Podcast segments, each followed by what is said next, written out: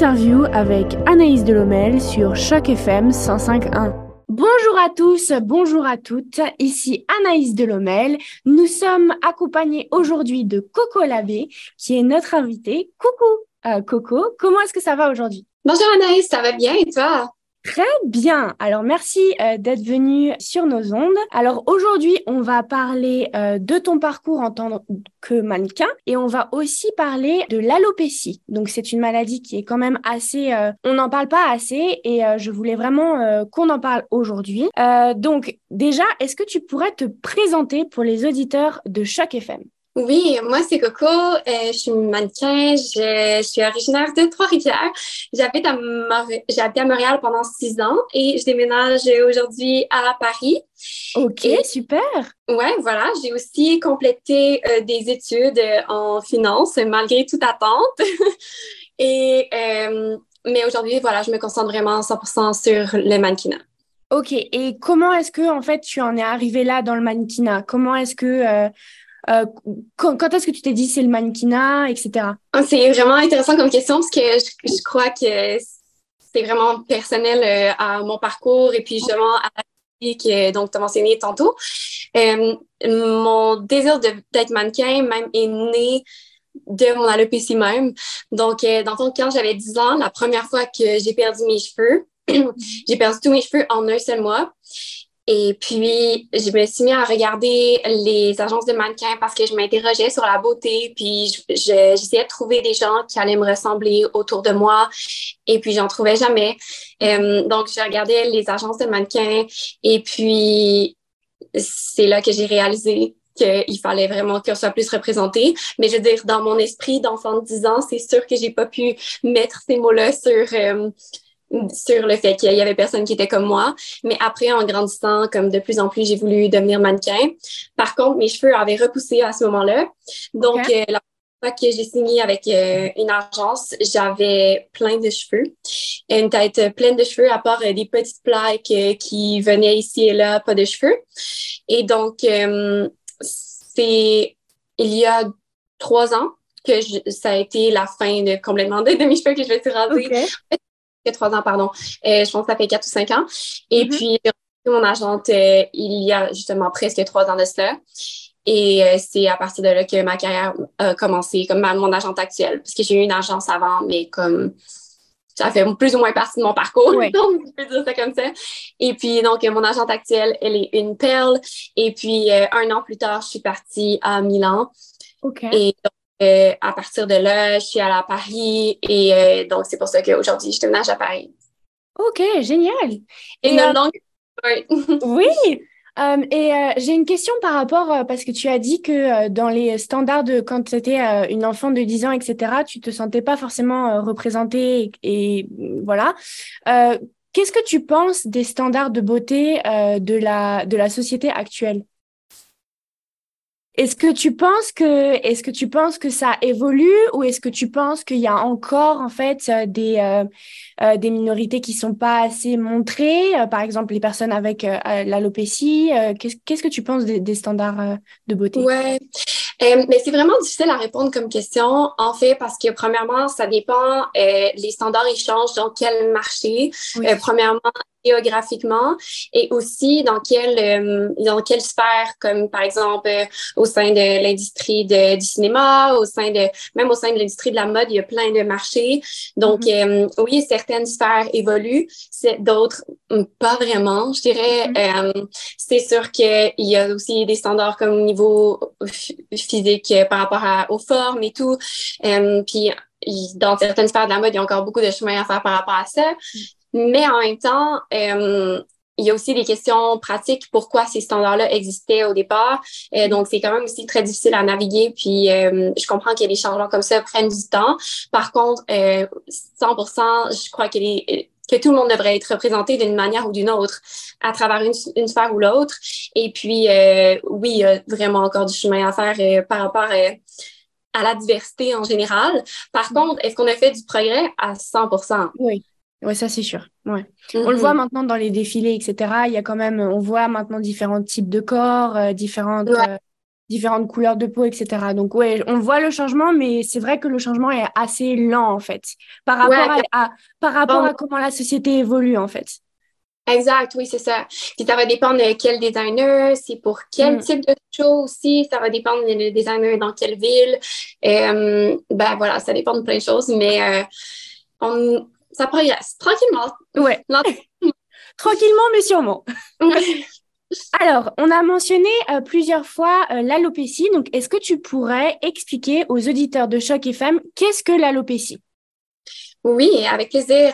Euh, tantôt, vous avez mentionné que c'était une maladie, donc euh, c'est ça, je tenais à reprendre. OK. Mais pas une maladie, c'est euh, une condition. OK. Auto-immune qui fait que le corps s'attaque aux cheveux. Dans le fond, les gens qui ont l'alopécie ne sont pas malades. On ne ressent aucun symptôme physique. C'est tellement les cheveux qui tombent. Donc, il n'y a aucun, aucun mot associé à ça, aucune douleur. C'est vraiment le, seulement le physique qui est affecté. Euh, et voilà, c'est un dérèglement du système immunitaire qui fait en sorte que le système immunitaire attaque les cheveux parce qu'il les voit comme une menace. Donc, pour ce là j'aime bien comparer l'alopécie à des allergies. Mm-hmm. C'est un peu la même chose. Dans le fond, le corps, il décide de rejeter un, aliment parce qu'il le voit comme une menace. Donc, il rejette les cheveux parce qu'il le voit comme une menace avec l'alopécie. Euh, comme les allergies ne sont pas une maladie, l'alopécie non plus, c'est seulement un dérèglement du système immunitaire. Ouais. OK. Et est-ce qu'on connaît les causes? Est-ce qu'il y a des éléments qui peuvent causer en fait l'alopécie? Parce que tu as dit que euh, tu avais tes cheveux qui sont tombés à l'âge de 10 ans et ensuite ils ont repoussé et ensuite tu as du, du coup tu as reperdu tes cheveux. Est-ce que en fait il y a des choses, des, des peut-être ton environnement, c'est le stress, etc. Est-ce que ça, ça peut causer de l'alopécie ou? Oui, ben, il y a certaines personnes qui vont avoir un choc. Ben, ça, c'est bien connu. Tout le monde dit ah, Qu'est-ce qui est arrivé quand tu avais 10 ans? Euh, Tu as certainement eu un choc. Euh, euh, il t'est arrivé quelque chose de gros dans ta vie. Non, pas nécessairement. certes, oui, certaines personnes peuvent avoir de la piscine suite à un choc. Dans mon cas, euh, c'était pas le cas. Il n'est absolument rien arrivé quand j'avais 10 ans. une enfant normale, quoi. Euh, je vivais ma vie, puis un jour, euh, tout est tombé. Mais, euh, donc voilà, ça peut commencer à tout moment, pour n'importe qui, à tout âge. J'ai rencontré certaines femmes qui avaient jamais eu d'alopécie de leur vie, puis à 50 ans, paf, plus un cheveu. Okay. Super rapidement. Donc, c'est pas juste les enfants. certes, il y a beaucoup d'enfants qui ça commence assez jeune. Mm-hmm par exemple, à 3, 4 ans ou justement comme avant 10 ans. Ça, c'est assez fréquent quand c'est de l'alopécie universaliste, c'est-à-dire euh, aucun, aucun poil sur tout le corps, comme mm-hmm. aucun sourcil, aucun cheveu, aucun poil. Euh, mais voilà, ça peut être causé par n'importe quoi. Il y a aussi un petit pourcentage qui peut être génétique. Euh, je crois que c'est mon arrière-arrière-grand-mère qui avait eu l'alopécie à un certain point dans sa vie.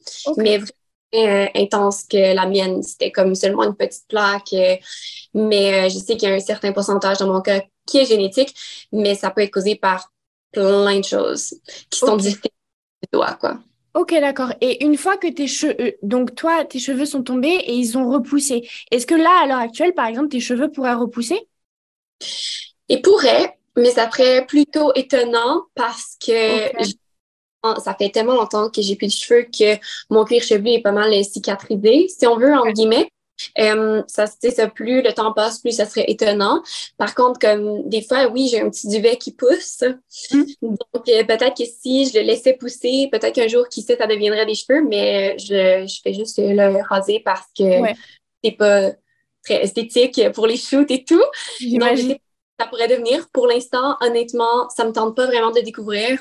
Je n'ai pas le désir euh, d'explorer cette avenue-là. Mais euh, aujourd'hui aussi, il y a certains traitements qui sont plutôt efficaces pour l'alopécie. Comme euh, l'an dernier, Pfizer a sorti une, un traitement qui peut être pris à l'oral. Donc, il y a beaucoup euh, chimiques ou violents, qui par exemple les, les, stéroïdes qui sont injectés directement dans le cuir chevelu. Mm-hmm. Et voilà, donc euh, ça fonctionne super bien, il y a de bons résultats. J'ai rencontré plein de monde qui prennent le traitement Pfizer. Par contre, vu que c'est très récent, est-ce qu'à long terme, il va y avoir certains euh, effets secondaires et tout? On ne sait pas. On ne sait pas encore. Euh, mais personnellement, j'ai même pas le désir de revoir mes cheveux, donc je vois pas l'intérêt. Ok, d'accord, super. Et est-ce que euh, l'alopécie, parce que tu as dit que l'alopécie c'était une condition auto-immune, est-ce que ça peut engendrer en fait d'autres conditions auto-immunes ou généralement c'est juste en fait l'alopécie en tant qu'allergie et tu peux pas euh, forcément, c'est pas relié à d'autres euh, d'autres maladies auto-immunes? Ouais, mais en général c'est c'est pas relié. que moi personnellement j'ai tenté aussi de faire des liens, c'est sûr. Oui, c'est sûr tellement de monde avec l'alopécie, puis souvent, j'ai remarqué que ah, peut-être euh, la plupart des gens vont avoir certaines allergies, justement. Mm-hmm. Mais est-ce que c'est euh, prouvé par la science? Non, c'est seulement mes propres observations. OK. mais voilà, mais généralement, ça n'entraîne pas de problèmes de santé ou quoi que ce soit euh, de grave. Ok, d'accord. Donc ton, ton système immunitaire en tant que tel n'est pas forcément affaibli par ton alopécie. Non, je dirais au contraire que comme je suis vraiment rarement malade. Ok, d'accord. Donc, peux-tu euh, nous parler de, de, ton cheminement, en fait, de ton alopécie? Donc, tu as dit que ça s'était euh, développé à l'âge de 10 ans. Ouais. Parle-nous un peu de ton parcours, etc., de qu'est-ce qui s'est passé. Euh, donc, tu peux aussi mentionner ton, ton mannequinat, quand est-ce que tu as commencé, etc. Parle-nous de ton parcours en, en, en général. Ouais, voilà. Donc, lorsque j'avais 10 ans, en un seul mois, j'ai tout perdu mes cheveux et j'avais énormément de cheveux quand j'étais un enfant. Et donc, euh, en un mois, ça fait beaucoup. On est allé voir des médecins, évidemment, des dermatologues. Et puis, euh, dans ce temps-là, l'alopécie était très peu connue. Donc, ils nous ont même fait comme voir plusieurs médecins avant de nous dire euh, la réponse officiellement et tout. mais ça, on recule de plusieurs années. Aujourd'hui, il y a beaucoup de monde qui connaissent l'alopécie. C'est sûr qu'il y en a toujours pas assez parce que je me fais toujours poser la question. Euh, et, mais voilà. Donc, euh, quand j'avais 10 ans, c'était aussi extrêmement difficile pour cette raison-là parce qu'on n'en pas. Et puis, euh, j'ai grandi dans une relativement petite ville. Donc, il n'y avait aucune femme chauve où j'ai grandi. les réseaux sociaux n'existaient pas. Mm-hmm. Les standards de beauté étaient pas mal euh, à leur maximum. Donc, euh, ce qui était considéré beau, c'est une femme grande, mince, euh, des longs cheveux. Mm. Et les cheveux sont extrêmement associés à la féminité. Oui. extrêmement.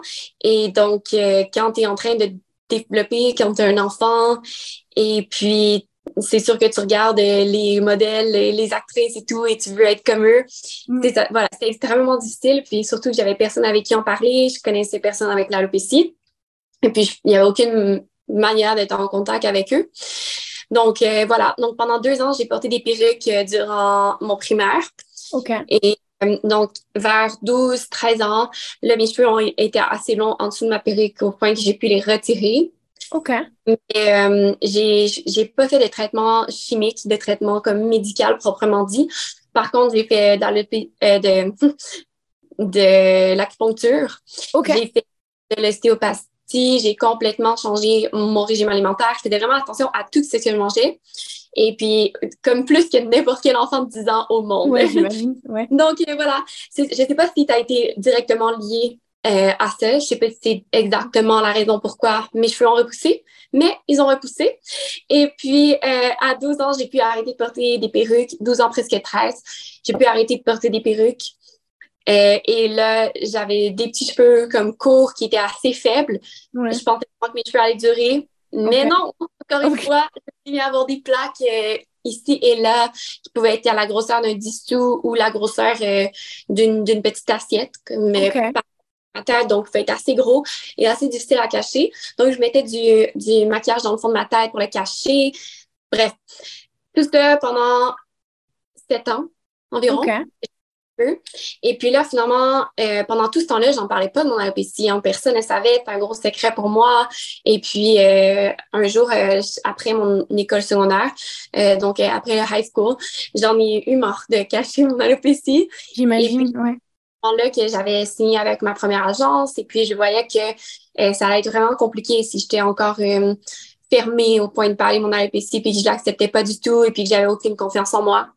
Donc finalement, j'ai posté sur Instagram en parlant d'alopécie mm-hmm. et puis euh, quelques mois plus tard, je suis allée dans un camp avec des enfants qui avaient l'alopécie. Et puis là, ça m'a vraiment aidé dans mon cheminement. Et puis, quand j'ai perdu mes cheveux deux mois plus tard, qui ont retombé aussi rapidement quand, que quand j'avais, mais là, j'avais à peu près presque 20 ans à ce moment-là. Et puis, euh, qui ont tombé aussi rapidement que la première fois quand j'avais 10 ans. Mais là, ça a été beaucoup plus difficile, beaucoup plus facile, pardon, de l'accepter. Je me suis simplement rasée, puis après, euh, j'ai jamais voulu ravoir mes cheveux. Ça a été vraiment un, un changement drastique. Puis j'ai décidé à, à ce moment-là que j'allais tout faire pour être la personne que je cherchais quand j'avais 10 ans. À être le, la mannequin qui, qui monte dans l'industrie puis essayer d'apporter, euh, de faire en sorte que soit plus connue. En tout cas, ton parcours est vraiment remarquable. Euh, tu as mentionné le fait que les cheveux sont souvent reliés à la féminité. Donc, quoi, toi, comment, quand tu as perdu tes cheveux, peut-être plutôt à l'âge de 20 ans qu'à l'âge de 10 ans, parce que euh, quand on a 10 ans, on est plutôt une petite fille, etc. Mais à l'âge de 20 ans, on est quand même euh, assez développé et on se sent femme. Comment est-ce que, en fait, le fait de perdre tes cheveux a affecté ta féminité? Est-ce qu'il y a eu un lien, est-ce qu'il y a eu en fait un, un, un impact sur euh, ta féminité ou, ou, pas? Ah oui, je dirais oui, mais surtout beaucoup de, de questionnements. Euh, ben, quand justement, quand j'étais jeune, quand je regardais les, les agences de mannequins, je me questionnais sur la beauté, je me mm-hmm. questionnais sur la féminité, puis j'ai l'impression que c'est un questionnement qui a toujours été une question récurrente dans ma vie, justement dû à la perte de ce symbole-là, et puis du fait que je devais me définir par autre chose, et puis plus par mon être plutôt que par mon physique. Mm-hmm. Et puis, quand, j'ai vraiment euh, complètement accepté mon alopécie, ben, j'en suis venue à la conclusion que ben, la féminité et la beauté, du moins dans moi personnellement, ma confiance, euh, ma définition, c'est que c'est la confiance en soi. Je trouve mm-hmm. que d'une femme qui est féminine, c'est qu'elle s'assume, c'est qu'elle est 100% elle-même, euh, c'est qu'elle s'exprime bien, c'est qu'elle est présente pour les autres, mais bref, ça part d'une certaine confiance en soi et de l'amour de soi. D'accord. Oui, c'est vrai, c'est vrai, je suis complètement d'accord avec toi. Et, euh, et d'ailleurs, comment est-ce que euh, ton alopécie a joué dans ta confiance en toi?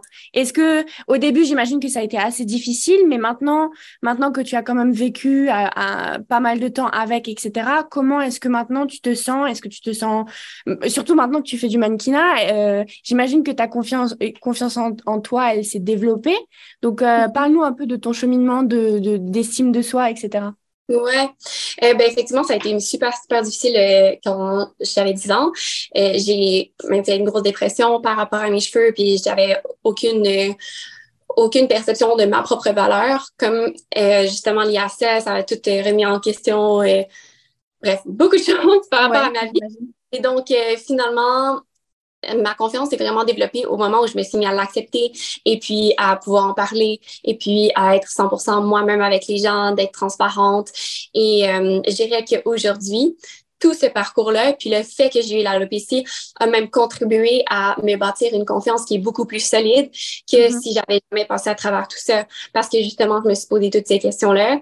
Et puis, euh, aujourd'hui, l'alopécie est genre euh, un un outil pour moi aussi pour voir, euh, pour attirer des bonnes personnes dans ma vie. Et puis, comme, ben, simplement, moi, par rapport à moi, je suis passée par tellement de trucs que je sais que, ben, quand il y a des petits obstacles, je trouve ça facile, quoi. Ça me permet de prendre sorte finalement, ouais. Donc, ça m'a vraiment aidé à développer ma confiance. Ok, bah, c'est vrai que j'imagine que le processus a dû être long, mais qu'au final, en fait, c'est worth it. Ouais, non, 100%. Ouais, donc euh, parfait. Et euh, comment donc j'imagine que euh, puisque maintenant tu as tu es quand même assez actif sur les réseaux, que tu as quand même lancé ta carrière en mannequinat donc à Paris maintenant, etc. Et Comment est-ce que euh, tu gères en fait euh, la, négativité, euh, les commentaires négatifs? Parce que j'imagine qu'il doit y en avoir, parce que c'est quand même... En fait, ce que j'ai déjà remarqué, c'est que les, les, différences attirent soit la positivité, soit la négativité. Donc toi, comment est-ce que tu gères en fait les commentaires négatifs ou les réactions négatives? en même temps, j'ai eu souvent même des commentaires surtout comme exemple sur TikTok, sur quoi absolument. Sur TikTok, TikTok c'est les pires. Hein? les pires. Euh, mais voilà, des, des trucs euh, du genre euh, Ah, Gollum ou des trucs comme ça.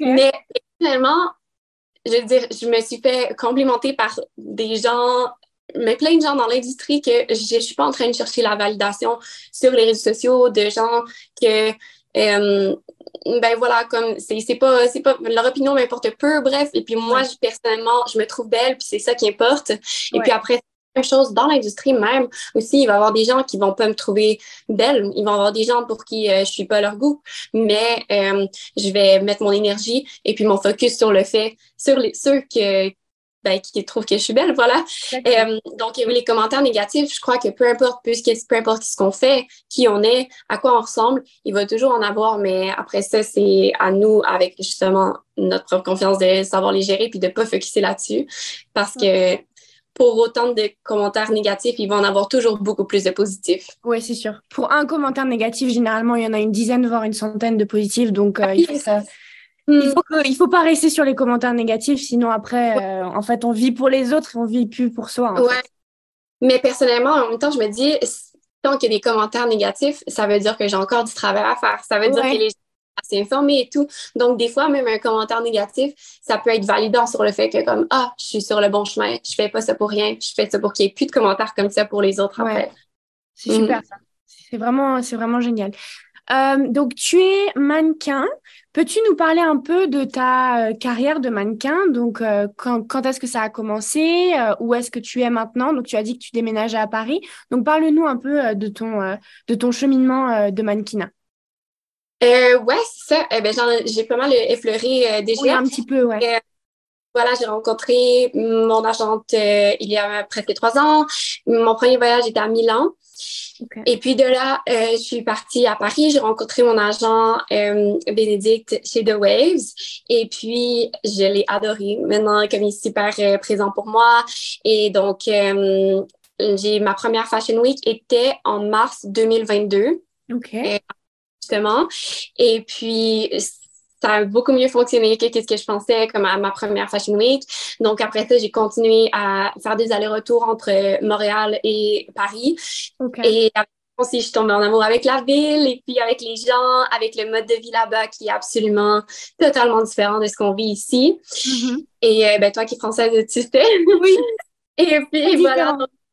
J'adore, j'adore Paris. Et c'était aussi un peu mon choix de, de déménager là-bas, puis de vraiment comme tout mettre mon énergie dans ma carrière, parce mm. que ici les opportunités sont assez limitées, surtout par rapport euh, à mes objectifs. Euh, moi qui veux vraiment être, euh, ben moi qui n'ai pas une mannequin commerciale du tout, mm-hmm. aussi par à mon look, c'est sûr que le travail ici va toujours être limité. Et puis, euh, être basée à Paris, c'est super aussi parce que c'est central. Je peux voyager partout en Europe facilement et être signée dans une ville d'Europe. Et puis, j'adore mon agence là-bas. Donc, euh, le choix était assez facile aussi que je parle français. Mm donc, voilà, j'ai eu mon visa récemment, il y a quelques mois. Et puis, j'ai déménagé officiellement à la fin de l'été. Bah, félicitations. Merci. Ouais, c'est sûr que j'ai hâte de voir comment ça va se passer, mais je me verrais bien passer ma vie là-bas. Ok, bah super, génial. Donc, mhm. euh, super. Et euh, est-ce que, donc, maintenant que tu es mannequin, est-ce que ton alopécie euh, a affecté ton style personnel? Parce que c'est quand même avoir, ne plus avoir de cheveux, c'est quand même, en fait, ça doit faire partie d'un look. Est-ce que ça a affecté la manière dont tu t'habilles, les accessoires que tu mets, etc. À 100%, tellement. Mais ça, c'est moi personnellement, mais c'est aussi que mon alopécie, puis la fois que je me suis complètement assumée et puis que j'ai décidé de prendre le contrôle sur ma condition, que à ce moment-là, j'ai décidé que j'allais me lancer dans le monde du mannequinat et tout. Donc, c'est sûr que le fait que je sois allée dans la mode en même temps, mm-hmm. ça a aussi oui. Et puis, euh, que pas longtemps après, j'ai rencontré mon agente et puis elle, elle m'a poussé aussi à adopter un certain look, un certain style, ben, comme elle est là pour, pour me guider dans ma carrière. Et mm-hmm. euh, donc, euh, ça aussi, ça a contribué. Mais mon look a énormément changé. Comme aujourd'hui, je, je, porte beaucoup du noir, beaucoup des, des chaînes, ben, on voit aujourd'hui. Ouais. maintenant. Mais euh, c'est sûr que là, j'essaie de diversifier un peu mon look, mais euh, toujours en restant des morceaux un peu plus euh, edgy qui fit avec avec mon crâne rasé. Je crois pas que demain matin, je porterais des trucs en dentelle fleurie. Ben, peut-être après, ça dépend. Ça dépend. Oui. peut-être un jour, qui sait? Non, mais c'est ça, ça dépend comment le morceau est. Euh, voilà, mon style a énormément changé, ça c'est sûr. Mais justement, je vois le style vestimentaire autant comme mon look, une manière de m'exprimer puis de montrer plus qui je suis. Donc, c'est mm-hmm. sûr qu'elle a évolué parce que j'ai l'impression que mon alopécie m'a fait évoluer. Donc, euh, tout ça évolue en même temps. Ok, génial. Et euh, est-ce que tu aurais, donc on va bientôt clôturer cette interview, est-ce que tu aurais des conseils euh, pour les auditeurs de Choc FM 105.1 euh, qui soient atteints euh, d'alopécie ou qui ont une différence et qui veulent se lancer dans la mode, est-ce que tu aurais un conseil à leur donner? Bien sûr, plusieurs même. vas-y, vas-y. Ben, premièrement, moi, personnellement, ça a pris neuf ans à m'accepter. Ça m'a pris neuf ans tout ce parcours-là. donc, et puis même si c'était à refaire aujourd'hui, je pense que ces neuf ans étaient nécessaires parce que j'ai respecté mon propre rythme. Mm-hmm. Et puis, c'est vraiment la clé, je crois, c'est que de, chaque personne a son parcours différent, chaque personne a son propre rythme pour développer sa confiance, son propre style euh, et tout, tout ce qui va faire en sorte que euh, ben, que tu vas être bien dans ta peau, que tu vas pouvoir avoir du succès et tout. Euh, je dis pas que je suis rendue au point où, je, je, veux être et puis avoir le succès que je, que je souhaite avoir, pas nécessairement, mais probablement que c'est la clé, c'est de ne pas se comparer et de suivre euh, son propre chemin. Mm-hmm. Euh, et puis d'y aller à son propre rythme. Ouais, puis le, pour se lancer au niveau de la mode, si je peux donner un conseil, c'est la persévérance. Ouais. Et puis d'opter de miser aussi beaucoup sur sa personnalité. Comme mm-hmm. c'est pas aussi comment c'est un milieu qui est par rapport aux connexions. Et puis c'est important de créer des, des, vraies connexions avec les gens, de prendre le temps, de discuter et tout. Euh, ben, surtout en France, comme personnellement, j'adore la manière dont, dont l'industrie est là-bas, mais les gens ils prennent le temps d'aller prendre un café, d'apprendre à te connaître. Euh, ben voilà, c'est toujours important de rester fidèle à qui on est. Mm-hmm. Et puis de c'est ça, de persévérer. De persévérer, toujours persévérer. Euh, et un petit rappel, Coco, où est-ce qu'on peut te suivre? Sur quel euh, réseau est-ce qu'on peut te suivre? Principalement sur Instagram, c'est principalement là que je suis active. Donc, mon Instagram, c'est Coco Labé, C-O-C-O-L-A-B-B-E-E. -E. Et puis, j'essaie de poster de plus en plus des TikTok. c'est un peu difficile, mais même non sur TikTok. ok, d'accord, génial. Euh, merci encore Coco euh, d'être venue et euh, de nous avoir parlé de l'alopécie. C'était vraiment génial. je pense que l'entrevue s'est super bien passée et franchement, c'était un plaisir de t'avoir sur les ondes de Choc FM 105.1. C'était un plaisir d'être là. Bonne fin de journée.